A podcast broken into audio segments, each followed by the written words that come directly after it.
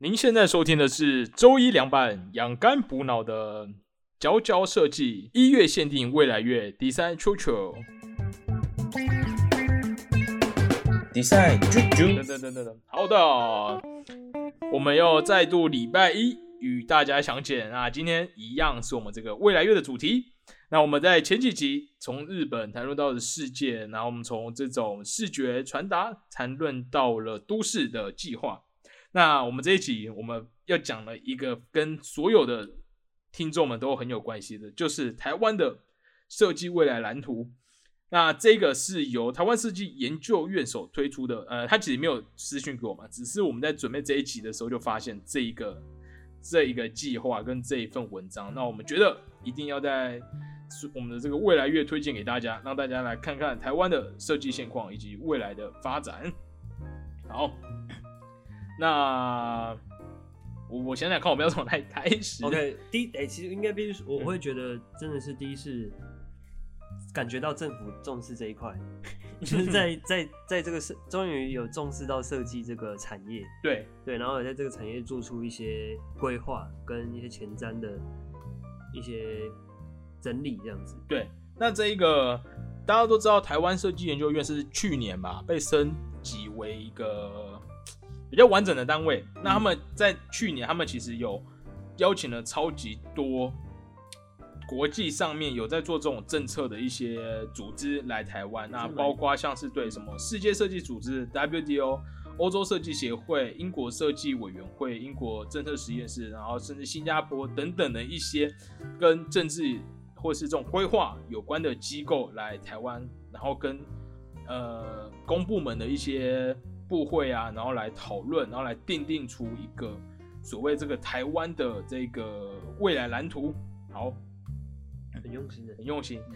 然后这份文章大家可以去，哎、台湾设计研究院他们有开放网络上可以下载，我觉得蛮适合大家可以看一看，知道说一个台湾设计的生态的一个现况。这份出版品是由洋葱设计所执行的，所以里面的资资讯设计其实都编排的蛮舒服。对，那首先。台湾设计的生态是怎么样的一个存在？我们可以先看到，搭张图也可以去他们的网站上看一下哈。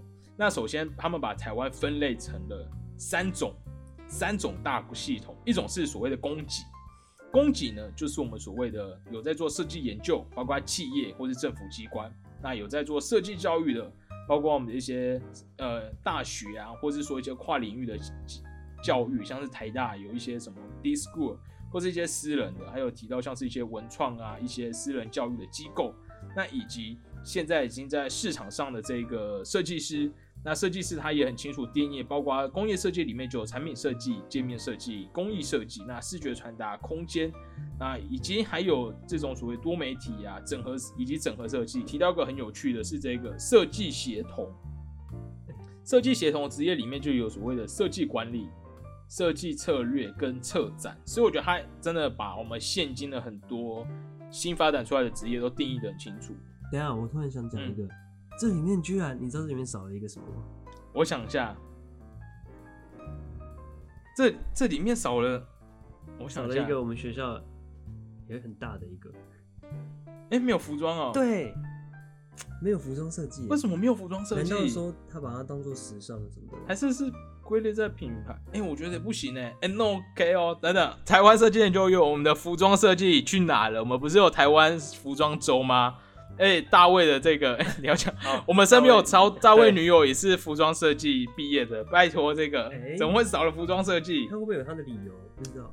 我不知道哎、可是的确这边没有一个可以，嗯他连时尚也没有列。，对，还是还有，等一下私讯一下好不好？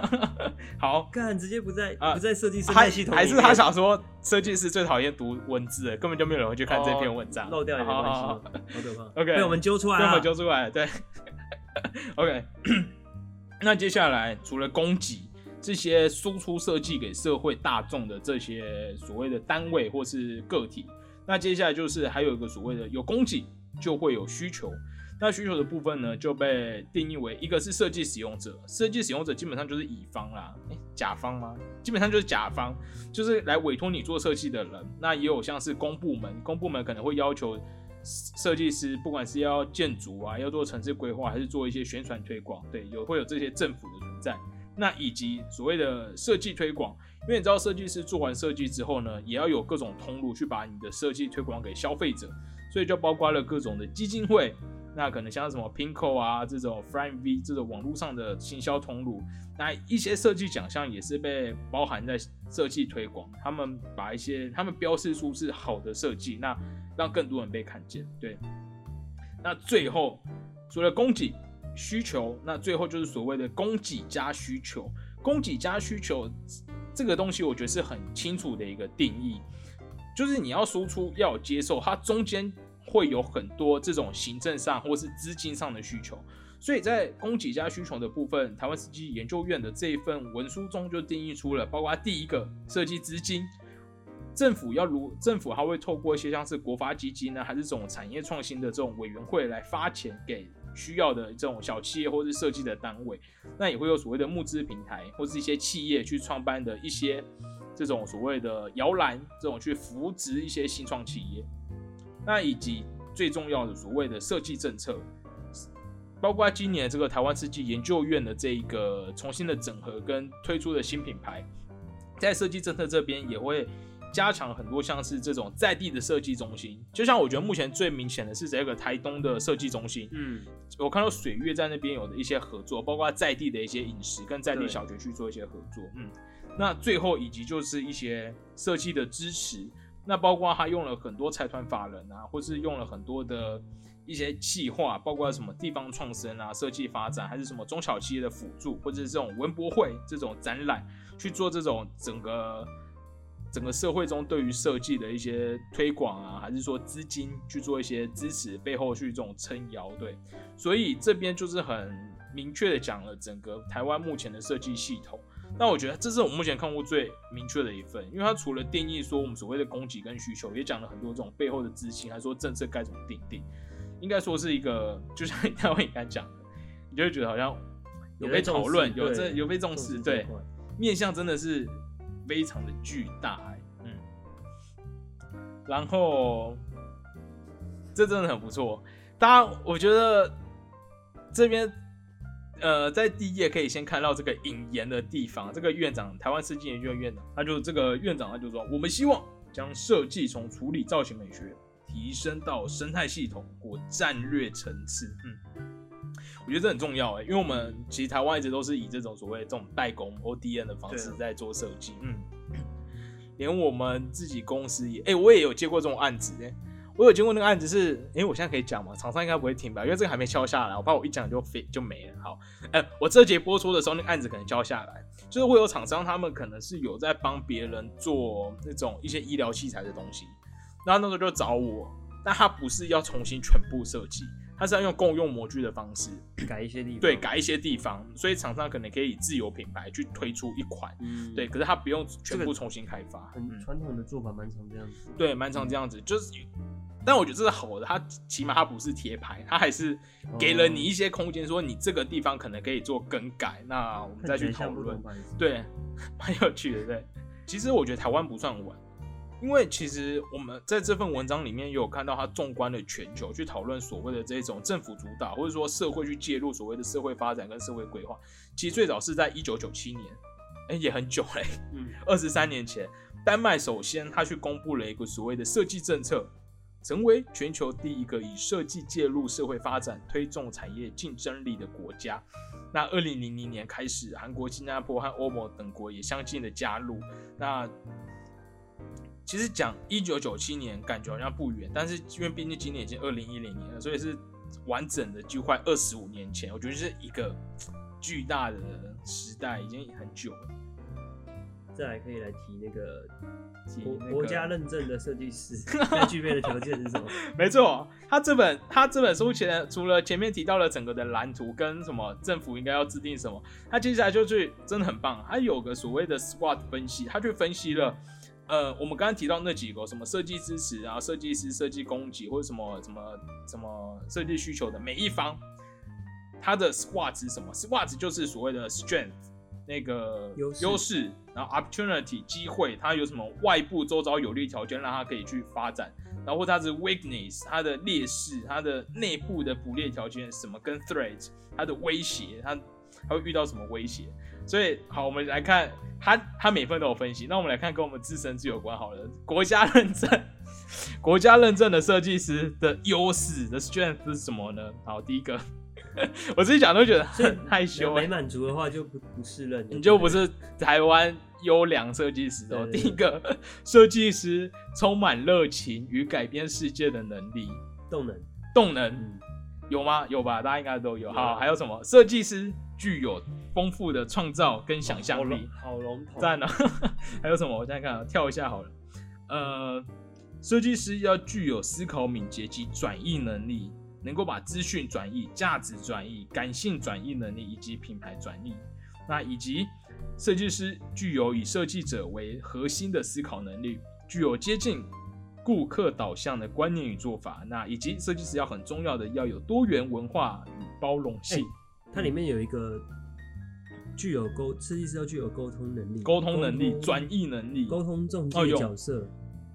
设计师具有资讯整合及沟通能力，并担任沟通的中介角色。这个东西嗯，好啊，就是可能有时候 我个人都会觉得很难哦有点懒得沟通。我也无法，我老实说就是，对对于完全嗯传统的那个的那个客户的话，我觉得这就是为什么要请就会就会懒欸就真的就懒哦呃，我不想跟你讲了我了。们家不很传统啊。我觉得可以想象，你就那，就是你知道很多传统，有时候在一些电影里面看到那种大牌的设计师都不想跟人交流，然后都会有个小的秘书，然后我会跟客人说：“哦，我们设计师你觉得这样这样这样，要有个秘书去做一个转译。”但是嗯现在以一个斜杠时代，或者我们那对个资本还没累积到那边，我们就靠自己先练起来，好好。所以大家记得我们要保有以上这些优势哦，你就是就是被国家定义为设计师具备的优良特质与能力。好，那接下来就是我们的机会，到底我们国家认证说我们设计师有什么样的机会在现代的环境下？第一个，他说越来越多全球知名企业重视设计，全球设计的位阶正在逐渐提升，设计受到社会重视且产生社会影响力。那以及产业开始重视设计价值，使设计师能有更多切入机会。这点其实我蛮有感觉的，因为我知道台湾除了大型企业，它一定会很注重设计之外，另外连小型企业很多的二代回台湾，嗯，那他们有可能在国外流过去，或是他们毕竟比较转型转型，制造新的品牌，他们会把自己老家的厂的工厂做一些转型。我知道像是什么，像是春池玻璃也是嘛，嗯以前是只是单纯回收玻璃，现在推出了很多品牌，包括春氏。那我自己知道像是金车啊，他们也有因为二代回来哦做一些新的饮料品牌，对。所以的确可以感受到越来越多的人去重视设计这一块。我们这一集会不会很官腔？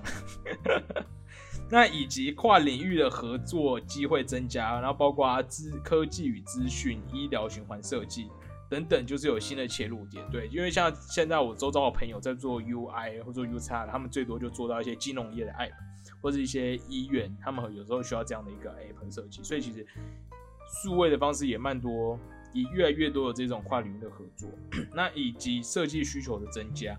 因为设计教育与美感的普及，消费环境的整体改善，提供了设计师更多的机会。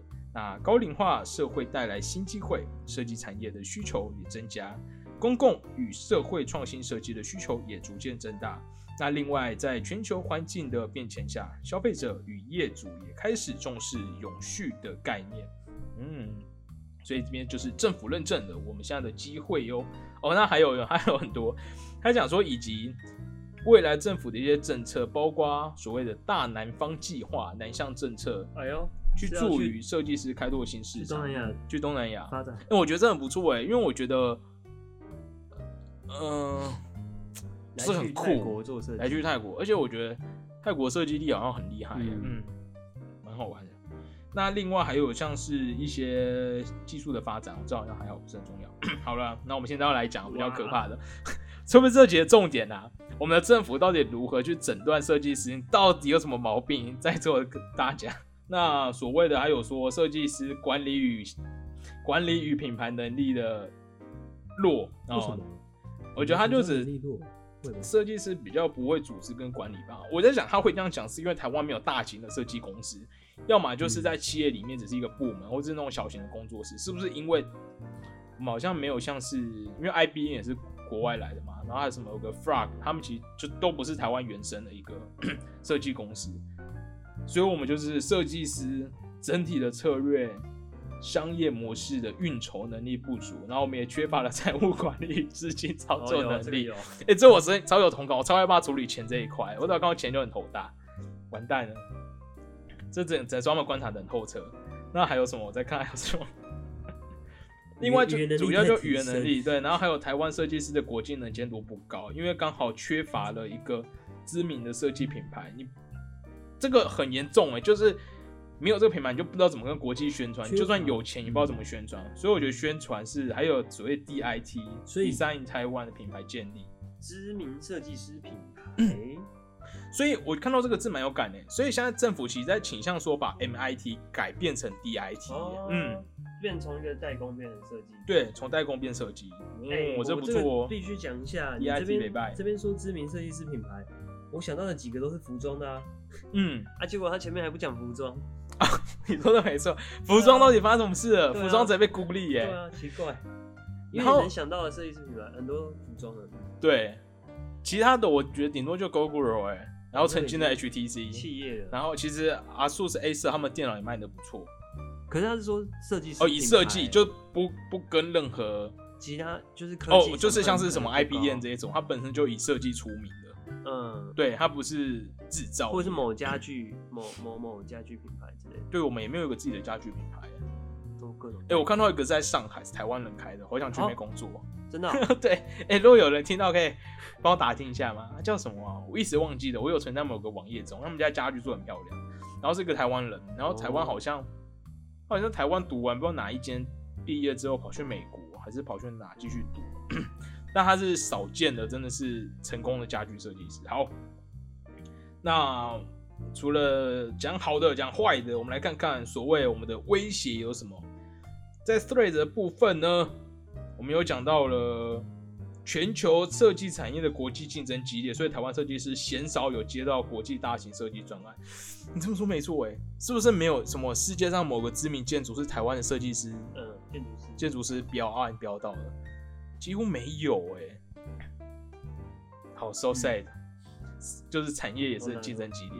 那另外以及所谓的智慧财产权保障低，抄袭事件频繁，那设计师著作权不易被保护及重视，芥蒂不清。对，那以及低薪、高工时的产业环境不利于优秀青年的投入。我跟你讲，我我大学毕业前就已经知道，好像设计师薪水不会高到哪。但是我真的是才知道更对我跟你讲，我我去年有个跟我朋友出去玩，然后他是那个成大化工毕业的哦，而且然后你应该想说应该还好吧，就是成大化工，然后你无法想象他们薪水高到，他薪水真的之高啊，超高，就是你们花了一样的时间读完四年，虽然我觉得化工真的很难，我自己一定读不了，但是你还会知道原来其他行业的薪水是可以到这么高的，设计师到底是差很多，差很多哎，哦，可能可能不知道。没有办法被量化界定，就对。好，所以以上就是设计生态中这个我们政府目前分析出设计师的 SWOT 的优缺点。好，我讲到差不多嘞，嗯，不然讲太细了。其他大家可以自己，其他对大家可以自己去看这份文这份文章哦。啊，这个啊，讲到这个，讲到这个台湾的设计啊，也不能，我们来回顾一下好了。毕竟我们要往，我们要继续往未来成长前，我们要先来了解一下台湾设计的近况。对，那我们要快速的介绍一本我们我们佼佼设计最近收到的一本书，叫做这个书上设计展二零二零年，就是所以是去年出版的这个，呃，这是哪？那个由设计发廊出版的。书上设计展二零二零，那他们这一本书是有集结了去年各种学生的一些创作，嗯，学生毕业制作的作品。对我觉得收到有种蛮有趣的，它很像是一个综合专刊的感觉，嗯，里面有各种有趣的作品。总会，总会。哎，我觉得这本作品其实，呃，如果你有看到，还蛮适合翻一下，哎，因为如果你是已经毕业一两年的人，你好像我们他会觉得。离大学时代很远，好像可以看一下你大学那种很充满梦想、充满动力的那种设计环境。做出来的作品是什么？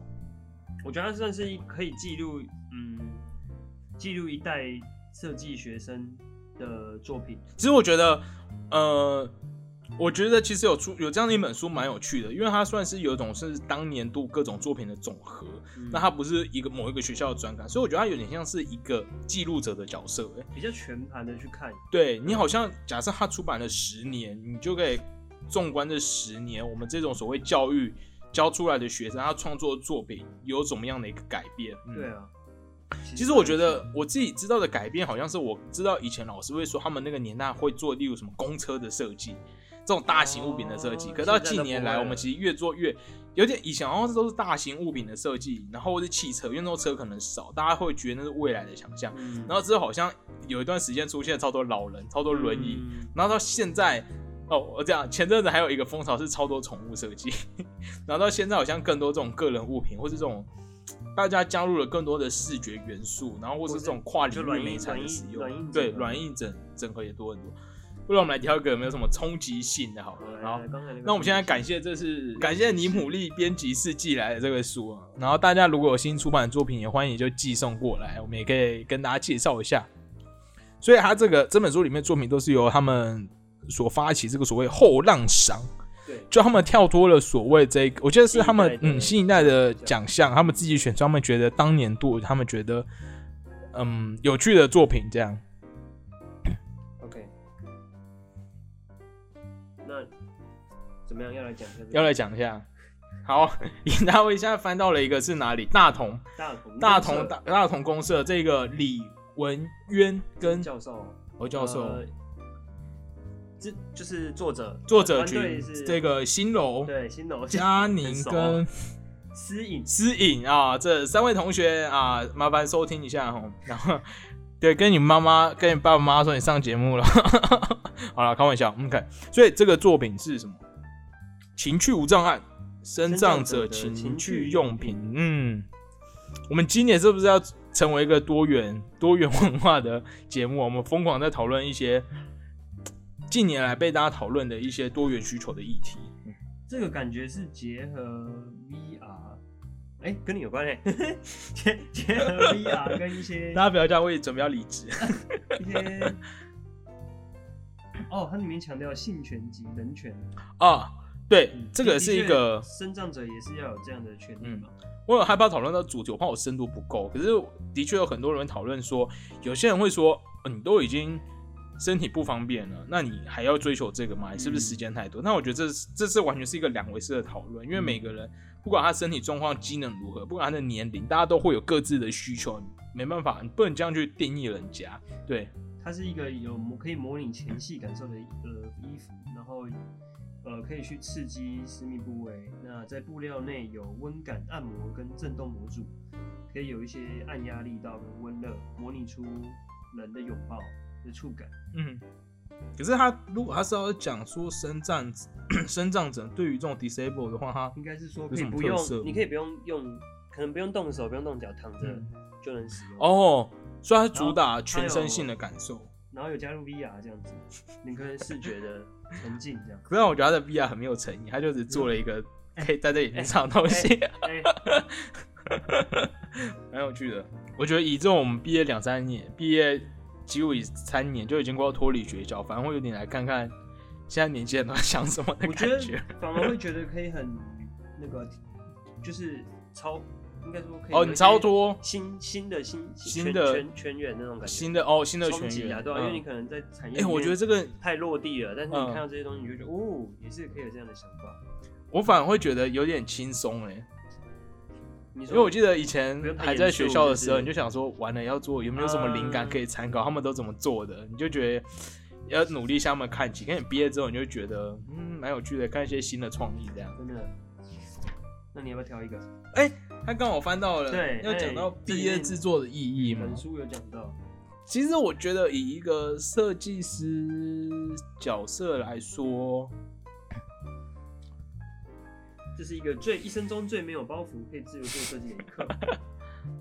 其实我觉得没有哎、你这样想就错了哎、我我觉得，我觉得看你要怎么定义你自己。像你要说毕业制作，因为没有不是个工作，那也没有资金上的疑虑，所以他没有包袱，可以随心所欲的做。嗯，我觉得 就把自己的人生格局嗯，看太小了。就就算出社会，你一样可以对，你要有这个心态，你不能觉得你出社会之后就是要被工作绑架一辈子，然后你就的确，对业主说什么就要什么。所以我觉得，大家如果平常心看待。平常心看待币制，好不好？就是人当做人生的一部分这样子。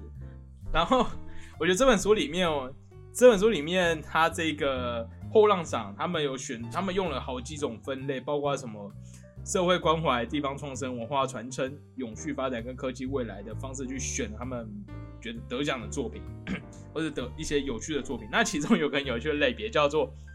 是有非有实用奖，什么是是有非有实用奖？他这边选出了一个胶带台，那这个胶带台，反正它就是它的设计就可能可以解决手不要被可能刺到，还是说好收纳。但是为什么我想聊这个？是因为他这边下了一个很神奇的结语哦，就是是有非有的是什么意思呢？就是他说像这样的设计，理论上来说应该有很多这样的设计产品来说，在市面上，或是说很多学生做过了，但是为什么？但不知道为什么，还真的找不到类似的东西，就是还真的没有在卖。嗯，你是说真的卖出来吗？对，真的卖出来，就是所谓的似有非用使用，它看起来好像有用，但是为什么这个社会中没有人去把它拿出来卖？我觉得这蛮有趣的一个，蛮有趣的一个讨论。好，那以上就是我们收到这本书上设计展，那欢迎大家可以去他们的网站，去这个这个什么后浪赏，然后去看他们的作品。那如果你有机会买到这本书呢，或是你在什么一些图书馆，还是说你在路边我看到这本书的话，也蛮适合翻一翻。那除了介绍了呃那个年度的一些重要作品之外，它也有一些包括这种什么日本的毕业设计的现场直击，去看了各种东京造型术大学、武藏野对的一些他们的壁制的视觉啊，然后一些东西。对，好，那我们来做一个这集我们未来月的总结。我们在这集中，我们看到了台湾设计研究院所做的台湾设计的新蓝图，那以及书上设计展来记录这一年中这个呃去年学生的一些作品。那我们来访问一下李大卫好了。哎，什么？不要在旁边发呆，以为要结尾了。那你觉得，你觉得以毕业来说，你有没有觉得什么能力，或是是你在学校中你觉得现在影响你很大的，你就很有用到的吗？很有用到的，或是就是会影响你一生的那种感觉，有吗？还是你觉得没有？就是我们学校都是，你就是一群，就是就都还好这样。嗯，有一定有。我想一下要怎么讲啊？不然我问你好了，你觉得设计师，你觉得现在设计师要追求什么啊？我们到底是要追求创造出一个自己满意的作品，还是说我们是为了为了创造人类更好的生活，还是说，还是说，还是说没有，我们就只是喜欢做一些美的东西？哎、好像跟第一个重复了，因为这是我看完《灵魂急转弯》之后的想哎想法。其实说，我说实在，我内心自己觉得，嗯，我不是那么大爱的人，你不是这么就是我觉得 你们要拯救人类我觉得那？种要改嗯变什么，改变世界，为人类美好生活而做，嗯，也不是说没有，但我觉得那不是我做设计最最初的那个感觉，其实我觉得老实说，人类已经得到够多了，我们到底还要还要怎样更好？对，还要怎？样更好？我们已经够好了。我我自己觉得说，，我自己觉得我在这一块有一点点自我，但嗯，我我不知道这样对不对，但我的诚实的内心就是我有点自我，我会想要满足自己的创作欲望，嗯对对对嗯，对，就是我我自己，就是我想做，然后我想要满足自己，嗯，感觉很艺术家的想法，哎 可是就怕没有艺术家的能力，不要这样，不要这样，还年轻，好不好？对吧？嗯，所以你没有吗？你你你都是为了我为了解决客户我问题我最近还在想这件事，我就想我到底是为了，我也还没定义。比如说我没有办法做一个所谓服务服务客人的嗯，设计师、欸，我直接会直接疯掉。就是真的假的如果今天客人就是那个，如果那客人很任性，他想要怎样想要怎样，嗯然后我要嗯帮他，我要帮他克制啊，帮他弄，我会觉得我没有灵魂，是不会太极端了。就是对啊，嗯我我会觉得我必须要把我自己是的的东西放进去。我才会想做。我觉得 好感觉就会跟这些大师有共鸣、欸。好自我，真的吗？大师感觉都是喜欢是哦，有一些很强烈的自我存在的意识在作品里面。可是这有可能就是，但就是要成为大师才有办法这样。嗯，嗯，所以好神奇、哦，还是会遇到一些嗯，障碍这样。不然你嘞，Will，你是什么态度的 好难哦、面我也对你的设计生涯？但我怕这样讲，我妈会感觉我们两个肤浅。我知道，我知道嗯我，我可能会被冠上肤浅的那个嗯这词，但是我但我不想逃避，嗯，你不就是想逃避？我就是这样，嗯我觉得啦嗯，嗯，不错，有点毅你要力感。你要说我肤浅，但我没办法，我就是这样，我才会。哦，是我指肤浅是我在想，会不会我们当我们累积不够高的时候讲出来，大家会听不进去？是啊，因为像如果 Lady Gaga，她现在说她就是要做自己，大家就觉得但是我。哦，但我觉得就是要 be real 啊，我 Be real，我就是这样嘛，嗯。我不想等我到什么时候才说，因为我现在事实上就是这样，嗯嗯嗯。只是我必须要去证明吧，嗯。我可能要累积，让自己有那样的话语权，嗯。或是能够说服人。嗯嗯嗯，错哎，所以我觉得这一集的重点应该是 Be real 吧，因为我们你知道前面台湾设计幼儿园的 SWOT 就诚实讲了设计师的优点跟缺点，啊，OK，所以我们也就做事情，没有好，对啊，好就做自己。哎，我没有说我是对的哦，对，嗯大家不要不要随便乱跟跟随我，可能会很惨。但如果以我来说，我觉得还没有找到我自己到底要干嘛、欸，嗯，因为我觉得好像每个都很好玩，我觉得还是好玩为主啦。就如果真的不好玩，我真的就那终究最核 OK 哦心的还是要好玩，好玩嘛。对啊，好玩，然后不要伤害到其他人，就多对设计世界保持着一些善意。嗯，因为老实说，我觉得人类已经够享受了啦。现在感觉是要应该是要去减少人类享受所造成的负担。哦嗯，我觉得不是对，有点是要克制。克制哦。我觉得应该说我们不是为了更好，我们是去减少不好的东西吧。嗯嗯，对，我觉得这就像我们前面总结一些未来都市的一些想法。你之前讲过，嗯不知道是哪一本书讲到什么善意，就是那个啦，Big Shim 意 Big Shim 讲的，对我们的这个我们上次的来宾。对 Big Shim 就他讲的就不管你到底是对客户、对自己的作品，还是对，反正任何的产出你创就是要保造那个东西，你持着。你创造那个东西要为世界带来美好。对，带来美好，反正就是你要保持着善意，因为嗯我觉得他，因为毕竟我们在讨论未来，未来就充满着混沌，就是不管你是，嗯、因为就是不管你是做什么事情，就总是有好跟不好的地方，你也很难一一的去一一的去一一的去讨论，但总之呢，就是还是要保持着对世界的善意哦，迎向这个新的一年，这个二零二一年。好的，好的，那以上就是这一集。这一集到底要怎么定义？反正我们就是台湾设计啊，台湾设计现况的一个报告。哈，我们先讲了政府的报告，以及这个尼普利工作室他们所出的这个书上设计展，去看了二零二零年学生教育界到业界中间这一个鸿沟，不是鸿沟，中间这个。这怎么讲？门槛所创造出，反正就这个界限、这个点、这个限界哈，所产出这些作品，那我们来回顾一下，这样对。那以上就祝福各位在这一周有美好的一有美好的一周哈，嗯然后那然后一起来更加关注这一个呃政府在设计上的一些政策。好，就这样，那我们下周见。我们下周见。我发现聊到台湾就很难，因为聊到聊到台湾的时候，可能这些东西都在你周围发生，然后没有一个人去我们是应该反而要来论述它才对啊，好难哦。怎么会自己没有办法说？我觉得是因为台湾是你了解太多事，因为你去讨论日本的时候，你就说哦，对，反正日本喜欢极简，所以就是这样，你好像不会有多余的想法。可以台湾来说，你就会立刻去思考说。对我们知道里面太多复杂的元素，没办法轻易的给一个定论。但这就有趣的地方，嗯，对，好，期待我们的台湾设计也可以慢慢被这样记录出来。就这样，好，拜拜。好。